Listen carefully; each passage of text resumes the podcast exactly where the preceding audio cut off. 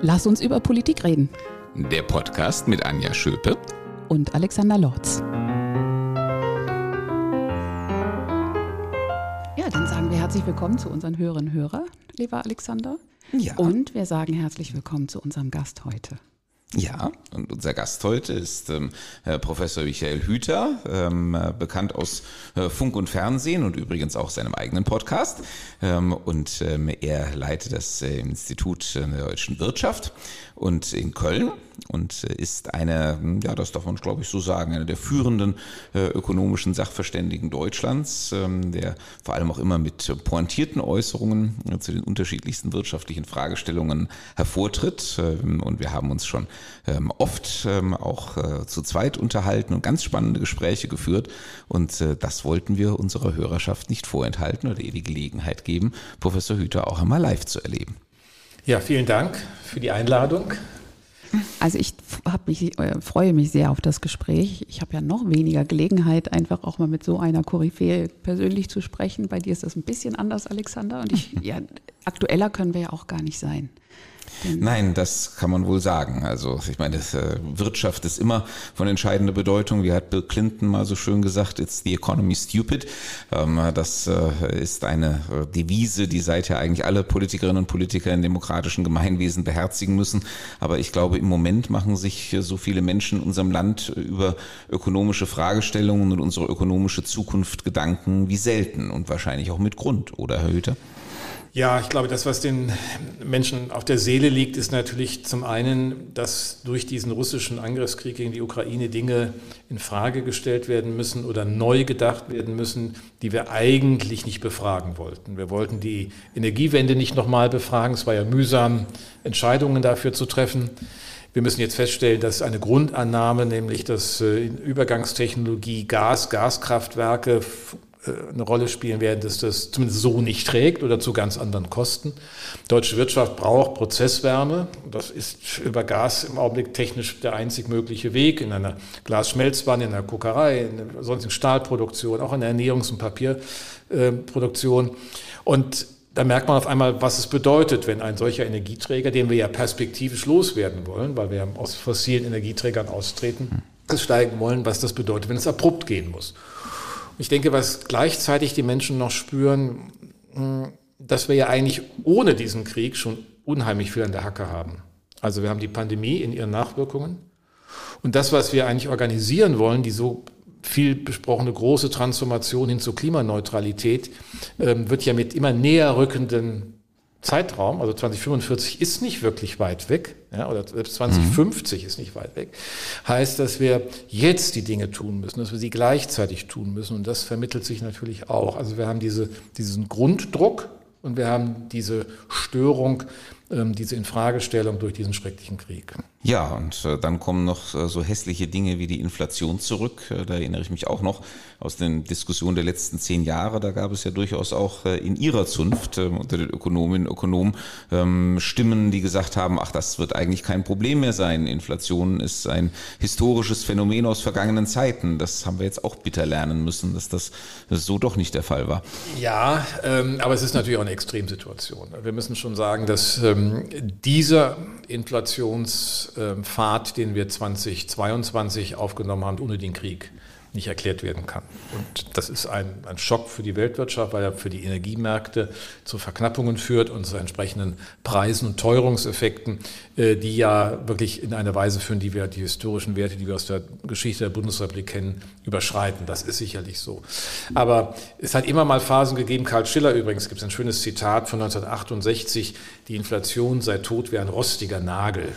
Was ist toter als ein rostiger Nagel? Naja, nicht viel. Also und äh, die, das, was Karl Schiller damals meinte, hatte aber einen anderen Hintergrund. Er hat gesagt, wir können ähm, mit dem Stabilitäts- und Wachstumsgesetz, Globalsteuerung, die Volkswirtschaft so fein justieren, also die Nachfrage steuern, das Angebot, dass die Geldpolitik gar kein Problem ist, weil oder auch kein Problem bekommt, weil wir werden diese Überforderungen, die ja letztlich immer dahinter stehen, nicht an über, wenn mehr nachgefragt wird, als da ist, dann haben wir halt Preissteigerungen und ein Preisniveau und das muss die Geldmenge gar nicht bekämpfen, weil es gar nicht entsteht. Das war ja seine, das haben wir auch schnell gelernt, dass das nicht geht.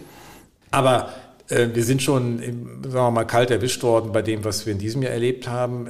letztes Jahr hat es ja schon angefangen, ab Jahresmitte gingen die Energiepreise schon hoch äh, und wir haben diese Nachruckeleffekte der Pandemie gehabt, weil in der die Lieferketten gestört waren, die Dinge nicht verfügbar waren, auf einmal alles nicht mehr da war. Also ich meine, auf einmal fehlte auch Holz, ja, und keiner konnte so genau wissen, warum. Und auf einmal fehlte auch Gips, weil wir Gips gar nicht herstellen, sondern es ein, ein, ein Beiprodukt der Kohleverstromung ist. Und wenn ich keine, weniger Kohle verstrome, dann habe ich auch weniger Gips, also muss ich wieder auf andere Technik umsteigen und da hatten wir ganz, ganz viele Knappheiten, bis hin zu den berühmten Halbleitern, von denen jeder mittlerweile weiß, weil die auch überall drin sind. Ja. ja. Ähm, aber weil Sie gerade auch von Geldpolitik äh, gesprochen haben, ähm, man hat ja schon die letzten Jahre auch immer gesagt, äh, dass man eigentlich viel zu viel den Notenbanken aufgebürdet hat äh, als Aufgabe, die die Geldpolitik erfüllen sollte. Und ähm, jetzt, wo sie sozusagen wieder an ihre Kernaufgabe heran muss, nämlich eben die Preise irgendwie wieder stabil zu kriegen, jetzt ist sie möglicherweise auch überfordert. Kann das sein? Ja, das, das kann sein. Man muss sich mal eines klar machen. Als die Europäische Zentralbank 1999 ihre Arbeit aufnahm und wir 2002 das Bargeld in Händen nahmen, hatte sie eigentlich keine äh, Inflationssorgen. Die ganzen 20 Jahre nicht. Sie hat eigentlich nie wirklich Inflation bekämpfen müssen. Es war eine sehr stabile Phase und sie hat über diese 20 Jahre bis zur äh, Pandemie oder bis, nehmen wir bis zum Jahr 2020 äh, eine viel bessere Performance hingelegt als die Deutsche Bundesbank in langer Zeit. Das wird gelegentlich vergessen. Also hat sie eigentlich ähm, das relativ leicht gehabt. Sie hat nie wirklich sich anstrengen müssen, gegen Inflation zu kämpfen. Sie hat viel mehr in manchen Jahren, und das war nach 2015 häufiger, äh, das Thema, naja, heute sagen wir manchmal die Windmühlen der Deflation bekämpft. Also wenn Preise verfallen, ist das ja für die Geldpolitik viel schwieriger. Also wenn die Preise steigen, dann erhöht sie die Zinsen, verknappt das Geld und dann kommt dann irgendwann, muss man gucken, mit welchen Kosten, aber kommt dann irgendwann das Preisniveau runter. Aber wenn das Preisniveau verfällt, weil die Menschen nicht kaufen und weil es immer noch klüger ist, weiter zu warten, zu kaufen, weil sie erwarten, dass die Preise fallen, dann ist das ungleich schwieriger. Und deswegen, davon war sie geprägt. Und das hat sie auch zu lange festgehalten. Ich habe auch immer gesagt, sie hätte längst 2021 die Negativzinsen bereinigen können, die Nullzinsen sozusagen, also ich neues, einen neuen Ausgangspunkt schaffen und vor allen Dingen auch die expansiven Maßnahmen. Das musste sie alles jetzt 2022 machen. Sie läuft ein Stück, wie, wir, wie man beim Kapitalmarkt sagt, der Kurve noch hinterher und vor allen Dingen den Amerikanern. Und das ist ein Problem. Die Amerikaner haben viel höheren internen Druck. Deswegen hat die amerikanische Notenbank die Zinsen früher und massiver erhöht. Die Erwartungen sind auch, dass sie es weiter tut. Folge ist, dass der Euro abwertet. Wir bei unter, ein, unter Parität liegen mit 97 Cent oder irgendwas sodass äh, von daher, selbst wenn in den Weltmärkten sich der Ölpreis wieder nach unten bewegt, es hier gar nicht ankommt, weil der Euro abwertet. Ne? Es unterstützt unseren Export, wie man auch jüngst sehen konnte. Wir haben Exportsteigerung bis Juli Richtung USA um 27 Prozent. Weil wir tolle mhm. Waren haben, aber wenn die natürlich günstiger sind, wir noch, noch viel lieber gekauft. Also es hat ja immer viele Facetten, aber es ist ja. halt auch so, dass die Vorleistung und vor allem die Energie teurer wird. Mhm ist ähm, Inflation, man sagt so oft auch, ähm, das sei irgendwie so eine deutsche Obsession, die natürlich noch äh, auf die Zeiten ähm, von 1923 etc. zurückgeht. Ähm, ist das so oder äh, ist das, was wir im Moment als Inflation europaweit erleben, äh, löst das in anderen Ländern jetzt die gleiche Besorgnis aus? Weil das ist ja auch maßgeblich für das, was die Notenbank daraus macht. Also ich glaube, in der Massivität, in der wir es im Augenblick erleben und in vielen Ländern Europas ja stärker als bei uns, ja, in Frankreich weniger, es hat bestimmte Gründe, die ich gar nicht mal positiv finde, weil da Märkte eingegriffen wird. Aber für viele Länder ist das jetzt auch ein erstes Erleben von äh, hoher Inflation, wie sie es eigentlich so nicht kennen. Man könnte sagen, die Deutschen sind da mental ähm, sensibilisiert, weil die Hyperinflationen nach dem Ersten Weltkrieg, die gab es eigentlich nur in Österreich, Ungarn und äh, in der dann damals jungen Weimarer Republik. Der Kriegsfinanzierungsüberhang hatte zunächst dazu geführt, dass man viel schneller aus der Krise nach dem Krieg rauskam. Also 1919, 1920, 1921 lief die Wirtschaft im Deutschen Reich deutlich besser als bei den Siegermächten, die gespart haben. Und hier das Geld war sozusagen einfach da und es ist auch nicht eingesammelt worden. Und dann explodierte es und dann ähm, ist das natürlich, äh, das wird bei, bei Sebastian Hafner in seiner Erinnerung eines Deutschen, finde ich das wunderbar beschrieben, die Zerrüttung der Lebensverhältnisse, weil sie können sich auf nichts verlassen. Wenn Geld mittags weniger, so viel weniger wert ist, dass sie, als sie es morgens, als sie es bekommen haben, war, dann müssen sie ja in der Zeit schnell das Geld ausgeben. Und das führt ja dazu, dass sie sich auf nichts verlassen können. Und diese Zerrüttung von Lebensverhältnissen, ähm, die äh, da äh, wirkte und äh, zusammen mit dem Zusammenbruch des Kaiserreichs, also das hat wirklich dramatisch gewirkt. Deswegen sage ich immer, die Deutschen leben wirklich in den, im langen Schatten der Hyperinflation. Ähm, und das führt sogar dazu, er mal einige eine Studie zugemacht, dass wenn man Deutsche fragt, auch informierte Kreise, gebildete Kreise, dass ganz, ganz viele sagen, die Weltwirtschaftskrise 29 bis 36 sei eigentlich irgendwie was mit der, hätte was mit der Inflation zu tun. Das war aber eine mhm. Deflationskrise. Das war etwas völlig anderes. Also es gibt äh, schon eine besondere deutsche Sensibilität und vor allen Dingen Inflation. Das ist, glaube ich, der Unterschied damals zur Weltwirtschaftskrise nach 29, hat alle betroffen. Alle, weil mit dem, das Geld war einfach nichts wert und sie konnten darauf nicht lassen, nichts lassen. Und, und während die Arbeitslosigkeit, obwohl es sechs Millionen war, hat doch nicht alle betroffen. Mhm. Und Inflation konnte man emblematisch darstellen. Ich kann mich erinnern, im Haus meiner Großeltern im, am Harz in Wernigerode gab es ein Zimmer, das mein Opa, der war ja 1906, da war er dann also so ja, 17 und hat äh, ein Zimmer mit Inflationsgeld tapeziert. ja, also Inflation ist, ist darstellbar. Also oder man, man, man, man hat es in familiären Erinnerungen. Jeder kennt diese Bilder aus den Schulbüchern, wie diese großen Wäschekörbe ähm, voller Geld da dann. Und da gibt es diesen schönen Witz aus der Zeit, nicht, wo Diebe so einen Wäschekorb nehmen, das Geld rausschmeißen, wegwerfen und den Wäschekorb nehmen. Das war das Wertvollste. und das ist äh, etwas, was ja, was einfach hier nachwirkt. Aber ich glaube, Europa insgesamt erlebt das auch. Und deswegen ähm, ist das auch bei der EZB, äh, hat das jetzt auch, glaube ich, nicht nur jetzt erst, sondern im Sommer, Frühsommer dann auch eine klare Erkenntnis mhm. ausgelöst. Weil wir das Thema Zerrüttung der Lebensverhältnisse hatten. Ich glaube, das ist im Moment ähm, auch über den Bereich der Wirtschaft hinaus äh, ein Problem, äh, das wir in unserer Gesellschaft wahrnehmen. Die Pandemie hat schon wahnsinnig viele Gewissheiten erschüttert. Ähm, äh, da haben wir Dinge gemacht, ähm, von denen wir uns vor der Pandemie niemals auch nur im Traum hätten vorstellen können, äh, dass wir ähm, solche Maßnahmen ergreifen, erdulden, wie auch immer. Dann haben wir die Störungen gesehen, die aus der Pandemie resultieren, die eigentlich bis heute nicht überwunden sind. Dann zerbricht dieser Angriffskrieg Wladimir Putins die Gewissheit, dass wenigstens irgendwie die europäische Friedensordnung stabil sein könnte. Und gleichzeitig haben wir noch diese ökonomischen Unsicherheiten. Ist das jetzt so etwas wie der perfekte Sturm, was wir erleben? Oder wie, mit welcher Metapher kann man das am besten beschreiben? Ja, ich bin mit der Metapher des perfekten Sturms, die ich auch äh, gelegentlich höre und auch lese, gar nicht so ganz glücklich, weil perfekt klingt ja irgendwie positiv. Ne? Und es ist ja keine, kein positives Erleben, was wir haben. Aber es ist schon eine Kombination von Stressfaktoren, die gerade am deutschen volkswirtschaftlichen Geschäftsmodell alle der Reihe nach ansetzen. Die Pandemie mit dem Schließen von Grenzen, dem Zerstören oder dem Infragestellen von Logistiksystemen und Lieferketten, ganz zentral für eine global integrierte Ökonomie. Jetzt der Krieg, der äh, das, die Energiegrundlagen dieses volkswirtschaftlichen Systems in Frage stellen, weil wir einfach jetzt anders schnell mit, damit umgehen müssen, mit dieser Kostenstruktur einfach nicht wettbewerbsfähig sind. Das ist ja der Hintergrund auch für eine Gaspreis. Äh, Bremse, was man eigentlich als Ökonome um Gottes Willen nicht in die Preise eingreifen, aber wir haben hier völlig verzerrte Situationen. Das, das greift da an und dann müssen wir noch die schon erwähnte Dekarbonisierung von Produktion und Konsum erreichen, die gerade in einem industriebasierten Land, da muss man immer wieder dran erinnern, wir haben über 20, 21 Prozent Industrieanteil am Bruttoinlandsprodukt. Das sind in Frankreich äh, gut 10, in Großbritannien knapp 10 Prozent, also etwas weniger als die Hälfte, in den USA etwas mehr als 11 Prozent. Also wir sind mit unserer Industrie äh, anders positioniert als die anderen, aber sie ist jetzt auch gerade unter besonderem Stress. Und das ist insofern schon ein perfekter Sturm. In dem Sinne ist alles auf dieses Modell. Und das stellt natürlich viel für Europa auch in Frage.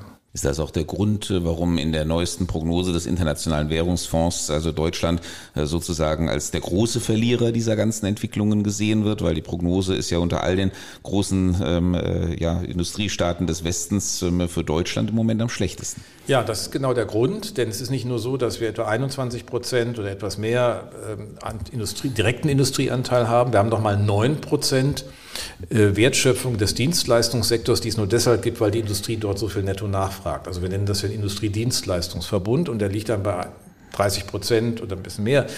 Aber das ist in anderen Ländern weniger als die Hälfte, selbst wenn man da ein bisschen was zusammensucht. Das heißt, wir haben von, dem, von der Betroffenheit über die Industrie, die energieintensiven Industrien, die ganzen Wertschöpfungsketten bis hin dann auch in die Dienstleistungen, die ja dann auch daran hängen, weil wenn ich noch nichts produziert habe und ich nicht diese Materialspezifitäten habe, um ein neues Produkt auf, auf die äh, Schiene zu bringen, äh, dann brauche ich auch die ergänzenden Dienstleistungen nicht. Und insofern ist der Durchwirkungseffekt bei uns äh, tatsächlich so viel höher.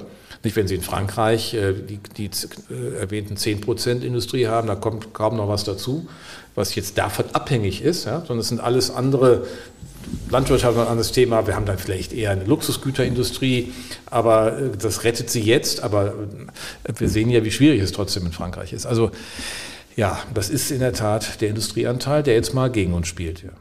Äh, ist es das, was Sie mal als äh, unsere Strukturbedingungen für den Erfolg, für unseren Erfolg sind in Gefahr? Oder äh, in der Richtung haben Sie es formuliert, ist es genau das, was, was ja, Sie gerade Ja, es geht in die Richtung, weil, weil wir eigentlich die Vorstellung auch gut begründet haben, dass diese, dieser Strukturwandel aus der Industrie heraus, der ja in Deutschland nicht in Großstädten stattfindet, sondern im ländlichen Raum, in Clustern, in Netzwerken. Wir haben über 84 Cluster in der Metall- und Elektroindustrie. Wir haben große, vor allen Dingen Cluster und Netzwerke in der Chemie, ja, wenn ich mir den Chemiepark Frankfurt-Höchst nehme oder andere Standorte. Oder in der äh, Optoelektronik, äh, wenn man Wetzlar nimmt. Also wir haben ganz, ganz viele solche räumlichen Bündel und dort wird äh, ganz anders gewirtschaftet als in, in vielen anderen Ländern, weil das bei uns einfach sich historisch lange ableitet. Sie können das deutsche Geschäftsmodell nur vor dem Hintergrund der Kleinstaaterei des 19. Jahrhunderts stellen. Als die Industrialisierung begann, hatten wir 35 Staaten im deutschen Bund damals, im Deutschen Reich. Nicht? Also. Und diese 35 Staaten haben jeder für sich Wirtschaftspolitik gemacht. Die haben sich alle um ihre ähm, Menschen kümmern müssen. Und das waren die Strukturbedingungen, die dazu geführt haben, dass wir so, so dezentral Wirtschaft in der Breite haben und Menschen eigentlich überall gute Jobs finden können. Oder es zumindest nicht weit haben. Also sie müssen nicht unbedingt nach Paris. Also wenn sie in Frankreich müssen sie eigentlich nach Paris, wenn das. Oder sie müssen in Großraum London, wenn sie in Großbritannien was sein wollen. So, das äh, macht genau dieses Modell so interessant, weil es auch eine regionale Balance hat, eine viel höhere regionale Balance als alle anderen Volkswirtschaften in Europa oder auch in den USA oder China. Und das steht jetzt in der Tat äh, unter Druck. Ja, und wenn wir es nicht schaffen, eine Erwartung zu generieren, dass man am Standort nicht nur Versorgungssicherheit bei der Energie hat, sondern auch zu wettbewerbsfähigen Preisen, dann wird es düster. Okay, jetzt haben wir ähm, fast 20 Minuten ähm, ähm, darüber gesprochen, ähm, sozusagen, wie schlimm die Lage ist. Ähm, und das ist ja auch wichtig. Man braucht ja eine realistische Bestandsaufnahme, um äh, sich auch zu überlegen, was man denn dagegen tun kann. Aber wir wollen natürlich heute nicht nur Pessimismus verbreiten, sondern ähm, wir wollen den Blick ja auch nach vorne richten und sagen, okay, also wenn wir die Probleme erkennen und anerkennen, dass äh, wir im Moment in einer Situation sind, in der der Druck so groß ist wie zumindest sehr, sehr lange nicht mehr ähm, auf das, äh, was Sie das deutsche Geschäftsmodell nennen. Ähm, aber wo sind denn die Ansatzpunkte oder woran müssen wir arbeiten? Was sind unsere Hausaufgaben, vielleicht auch unsere Hausaufgaben als Politik, ähm, um, wir wollen ja über Politik reden, das ist ja der Titel unseres Podcasts, lass uns über Politik reden.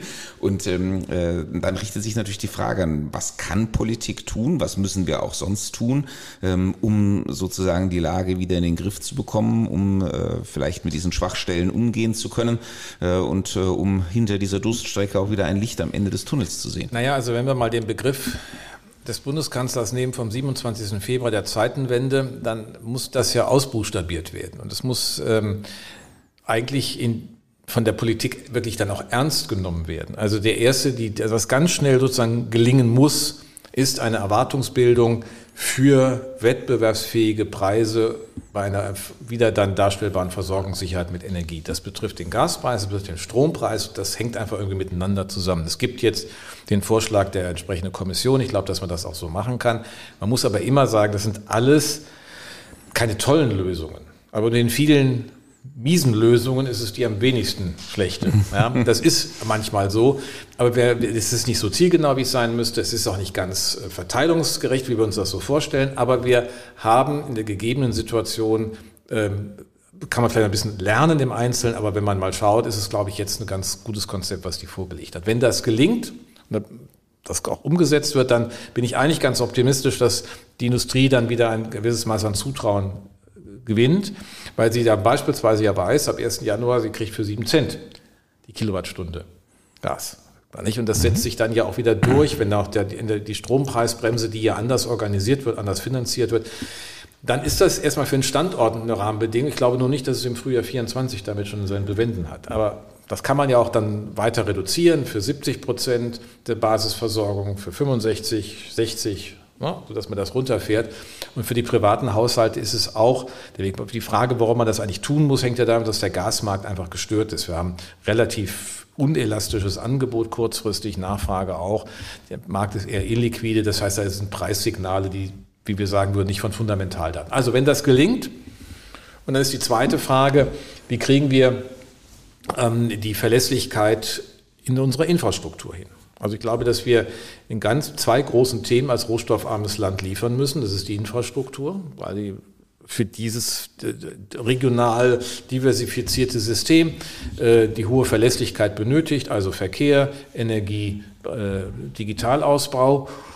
Und wir brauchen ein gutes Bildungsangebot über alle Ebenen. Also wenn wir, wir haben die duale Berufsausbildung, die ich für ein Riesen-Asset dieses Standorts halte, die ja auch ein Marketingproblem hat, weil sie außer in Österreich und der Schweiz da ist. Aber wir haben ein, ein, damit eine super Möglichkeit, in die Qualifikationsdifferenzierung hineinzugehen und ganz, ganz vielen Menschen auch durch gestufte und äh, Teilqualifikationen Wege zu eröffnen. Sonst hätten wir ja nicht 80 Prozent der Menschen in Arbeit. Im Jahr, 20, äh, im Jahr 2000 waren es 66 Prozent der Menschen in Arbeit. Also gibt es ja eigentlich auch ganz tolle Geschichten, auf die wir zurückblicken können und da erkennen wir auch, worum es geht. Also das nicht zu gefährden, nur weil irgendwie die OECD Akademisierungsquoten ausruft.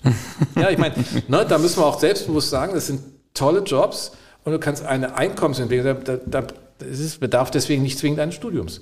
Das auch in eine Balance zu bringen. Ich war äh, dieser Tage beim Europäischen Kongress der Hörakustiker. Da würden wir jetzt sagen, naja, was ist denn das? Da haben wir 7500 Geschäfte, 15.000 Beschäftigte, 1,5 Milliarden Umsatz. Und der deutsche Hörakustiksektor ist ein weltweiter Leuchtturm. Diese Messe findet alle zwei Jahre, der Kongress in Deutschland statt. Für Europa, aber aus der Welt kommen die daher. Weil wir hier ein Modell haben, wo das aufsetzt auf der dualen Berufsausbildung. Es gibt eine Hörakustikakademie in Lübeck. Es gibt mittlerweile, die ist 1972 gegründet worden, drumherum Studiengänge der Technischen Hochschule, der Medizinischen Hochschule Lübeck, also wo das weiter gestuft geht und wo wir damit ein, hochdigitalisiert. Ja, also das ist, da, da, da gibt es nichts zu bemängeln mit einer hohen Technifizierung, also, also im Grunde das Industriemodell wie in einer, wie im Brennglas greifbar wird, auch wenn es mit 1,5 Milliarden Umsatz in die Volkswirtschaft beschreitet, aber es zeigt, was wir für tolle äh, Nischen auch haben und äh, zwei Drittel der Weltmarktführer sitzen in Deutschland. Also wir haben eigentlich ganz viele tolle Geschichten zu erzählen. Tja, wir müssen aufpassen, dass sie uns nicht verloren gehen. Ne? Genau. Ähm, wobei, Aber Sie wollten ja etwas Positives hören. ja, das ist doch schön zu wissen, dass wir da eine Basis hat, worauf man aufsetzen kann. Die Reputation ja. der äh, dualen Berufsausbildung ist ja auch eine besondere. Also wir haben gerade im letzten Podcast ähm, habe ich über meine Kanada-Reise berichtet ähm, und was wir dort für Gespräche geführt haben. Ich habe ja auch erzählt, wir sind nach Kanada gefahren, wir wollten äh, mit den Kanadiern über Digitalisierung reden, wollten mit den Kanadiern über Mehrsprachigkeit und Einwanderungsgesellschaft reden. Und ähm, als wir dann die Kanadier gefragt haben, worüber wollt ihr denn mit uns reden, ähm, hatten die ein Thema, das ganz vorne stand, nämlich ähm, wir wollen mehr über die deutsche duale Berufsausbildung wissen, ähm, um uns davon etwas abschauen zu können. Also das ist schon, ähm, das hat sich schon herumgesprochen. Ähm, und, ähm, aber äh, manchmal gilt der Prophet im eigenen Land nicht so viel. Deswegen kämpfen wir ja auch dort äh, mit dem Fachkräftemangel. Ja, ja, vielleicht nur ein, ein Hinweis, weil was immer wieder auffällt, wenn ihr auch viel im Ausland unterwegs und dann auch in den USA, die kennen das alle, finden das auch irgendwie alle bemerkenswert. Und wenn man dann mal unterwegs ist, ähm, dann stellt man fest, da gibt zum Beispiel äh, Charlotte, North Carolina, sehr deutsch geprägt, der Name ja von Charlotte Mecklenburg-Strelitz, äh, da heißt es noch Mecklenburg County und so weiter. Die haben den Community College mit 27.000 Schülern. Dieses Community College hat ja die Rolle nach der High School für die, die können dann so ein- bis zweijährige Qualifizierungsgänge machen oder Studien, die dann noch nicht auf die Universität gehen, sondern machen das so zwischendrin. Und da haben die deutschen Unternehmen vor Ort, äh, zertifiziert wird das über die IHK in Karlsruhe, duale Berufsausbildung. Weil sagt Siemens, ich brauche hier keine studierten Psychologen, ich brauche Leute, die dann tun können, die sozusagen hohe Qualifikation als Mechatroniker oder in solcher Rolle sind.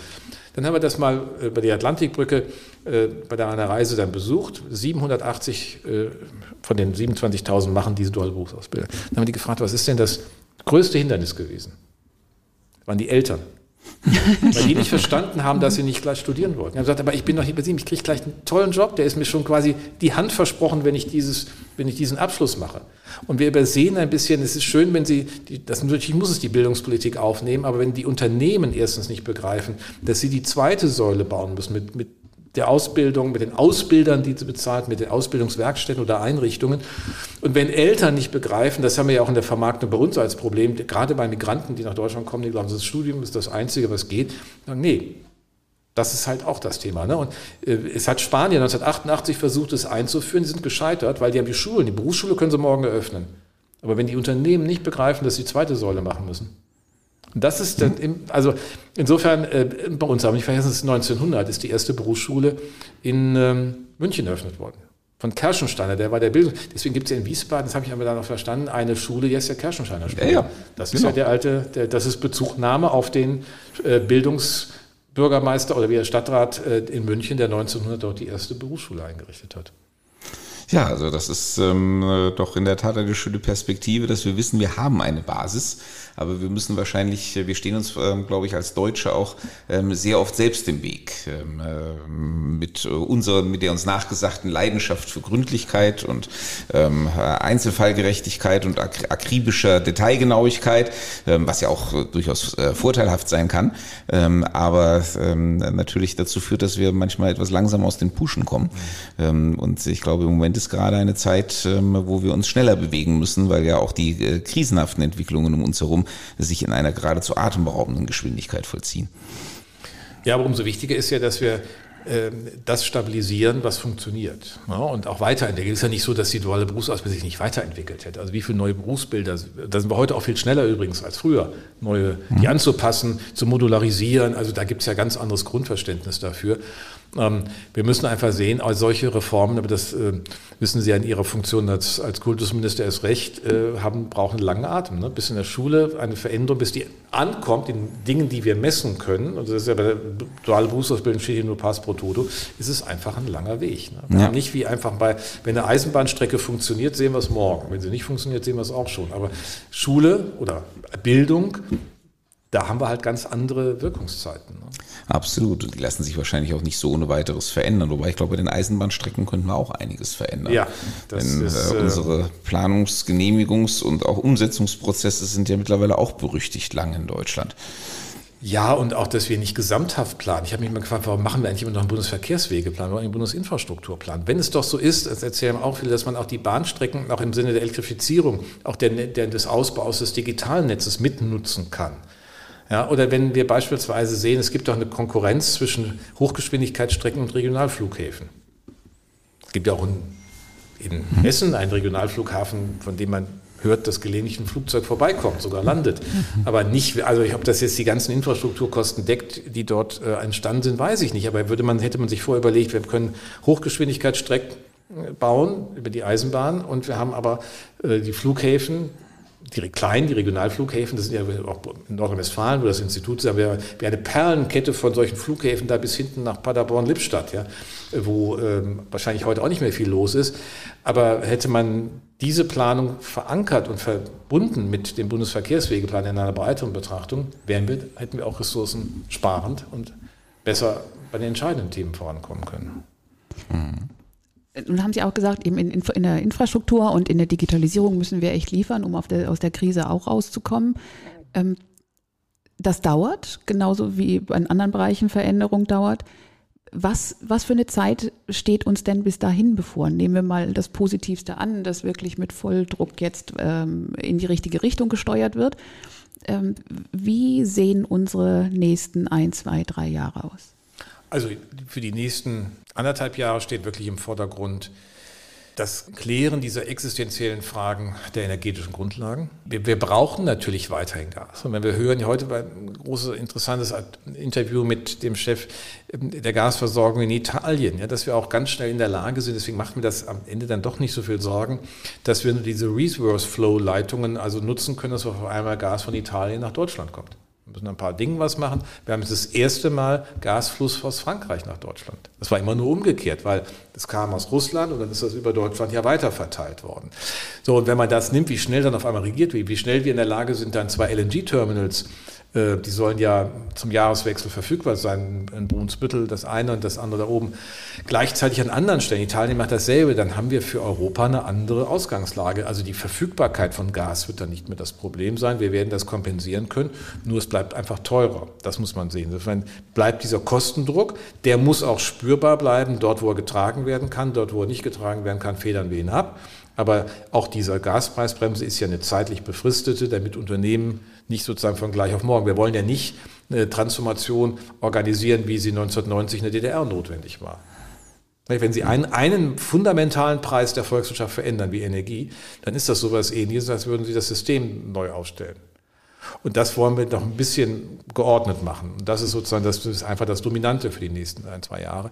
Ich glaube schon, dass dann auch manche Dinge ausreifen. Ich meine, das 5, die 5G-Netze, ob die jetzt ein Jahr später, ist am Ende des Tages, aber das läuft. Wir sind dabei. Also ich bleibe dann äh, doch durchaus auch ein Stück optimistisch. Das ist auf jeden Fall schon einmal sehr beruhigend, wenn wir dafür den Anlass haben. Ich glaube, das war auch der Unterschied zu 1990. Ich meine, da hatten wir Strukturen, wo man einfach die sagt, die mussten, waren einfach ja. mal Aber von der Qualität ja. her ist es ja, wenn Sie ein System umbauen müssen, weil einfach die, die, die Preisstruktur sich verändert. Das war ja so. Die Preisstruktur war ja völlig irrelevant, die hatten, weil es ja keine Marktpreise waren. Wenn wir jetzt feststellen, wir haben für einen Zentral, dann ist es wie so ein Systemschock. Und den müssen wir halt organisieren wenn der Preis natürlich so als zentraler Anzeiger der Volkswirtschaft ausfällt, dann äh, sind ja die Ökonomen auch immer in der besonderen, äh, der besonders schwierigen Lage, ähm, irgendwie dann doch etwas ähm, von Amts wegen neu definieren zu müssen, wo wir genau wissen, ähm, das kann eigentlich bestenfalls nur näherungsweise erfolgen. Aber Sie sagen, wir haben keine andere Wahl im Moment. Wir haben keine andere Wahl, also zumindest so sehe ich, glaube auch die Mehrheit der Ökonomen sieht es so. Ich meine, es ist ja so, wir müssen ja die Realität erklären und nicht unsere Modelle. Also insofern, äh, das muss ja sachdienlich sein, was wir da diskutieren. Und wenn wir das nicht schaffen, dann haben wir auch nicht wirklich was gekonnt. Und äh, wir müssen uns mit der Realität auseinandersetzen.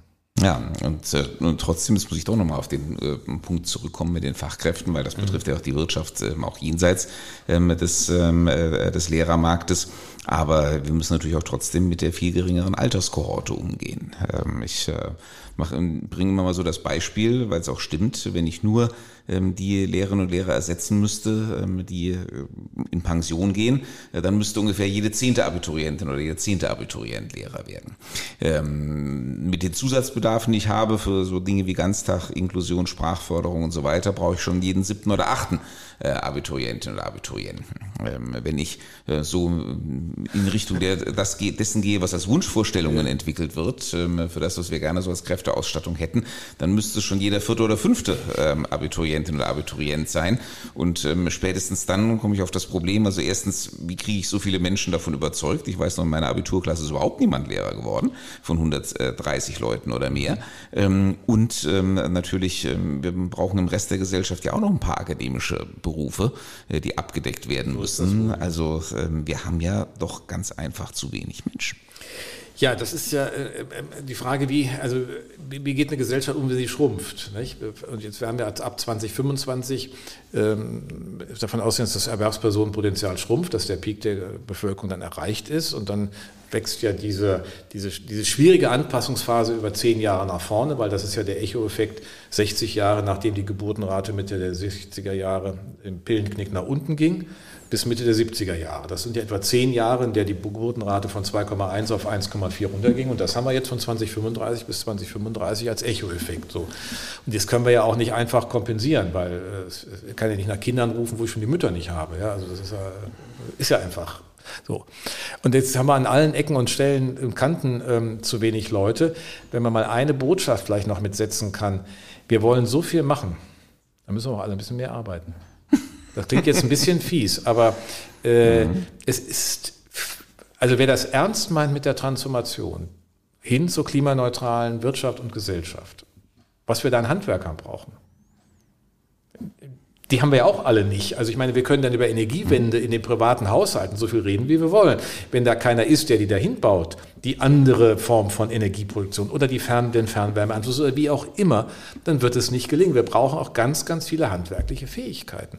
Und wir brauchen sie einfach auch mehr. Das heißt, äh, wenn ich mir die Köpfe nicht, nicht einfach hochschrauben kann, weil ich nicht weiß, wie viel wirklich kommen. Ja? Ich kann ja hoffen, dass noch mehr kommen, aber ich kann vielleicht dafür sorgen, dass weniger abwandern. Also wenn wir 800.000 Zuwanderung haben pro Jahr und 600.000 wandern ab und es würden nur 500.000 abwandern, hätte ich ja schon 300.000 statt 200.000 netto. Das würde ja schon einen Unterschied machen. Und darüber mal nachzudenken. Wir wissen zum Beispiel nichts über die Motive, warum Leute abwandern. Mhm. Das macht die Bundesagentur für Arbeit, hat jetzt gerade eine Studie im Auftrag gegeben, das mal wirklich rauszufinden. Das wäre ja ein Ansatzpunkt. Aber unabhängig von den Köpfen ist es die Zeit. Ich war dann immer, über alle Schweizer hinweg arbeiten die zwei Stunden mehr in der Woche. Und dann kommen die, um Gottes Willen, geht ja nicht. Ja, da stirbt man früher. Nein, die Schweizer leben auch noch zwei Jahre länger als wir. Ja. Aber es kollidiert ja total mit dem Trend äh, Work-Life Blending und äh, ja, möglichst ist, wenig und nur drei Tage die Woche. Wollen, hat das, passt das nicht zusammen. Wenn wir die Transformation gestalten wollen, müssen wir anpacken. Wir müssen, mehr, wir müssen dann mehr Arbeitszeit für diese Transformation aufbringen. Es wird ja nicht von irgendjemandem gemacht. Das ist ja eine unglaublich arrogante Vorstellung, dass da wieder irgendwer kommt, wie in den ähm, 50er Jahren, als im, im 19. Januar 1956 das erste Anwerbeabkommen, nämlich mit den später Gastarbeiter genannten Arbeitern aus ähm, Italien begann, bis zum letzten Anwerbeabkommen 68 mit Jugoslawien. Und da fehlten uns auch die Leute. Da hat man die eingeladen, dann wollte man sie eigentlich nicht hier haben. Ja, Gustav Heinemann, als er Bundespräsident war, besuchte in Köln da mal so eine Wohngegend, wo die da wohnten. Der ist fast in Ohnmacht gefallen. Sag, was, was haben wir hier eigentlich? Wir holen die Leute ins Land, die sollen arbeiten und statten sie nicht aus. So, das können wir jetzt ja, wollen wir ja nicht nochmal machen. Also müssen wir bei der Einwanderungspolitik, das machen die Kanadier ja ganz präzise. Und das machen wir jetzt auch, glaube ich, viel besser. Unser Fach, unsere, unsere Gesetze sind auch richtig gut, auch das letzte. Da kann man ein bisschen weiterarbeiten, aber trotzdem wird das nicht reichen. Ja? Also wir müssen auch selbst mehr tun. Und diese Botschaft mal zu setzen, so unbequem sie manchen erscheinen mag, aber man kann sich nicht hinstellen, freitags immer demonstrieren und äh, sich auf der Straße festkleben und andere vom Arbeiten abhalten und sich dann wundern, wenn nichts passiert.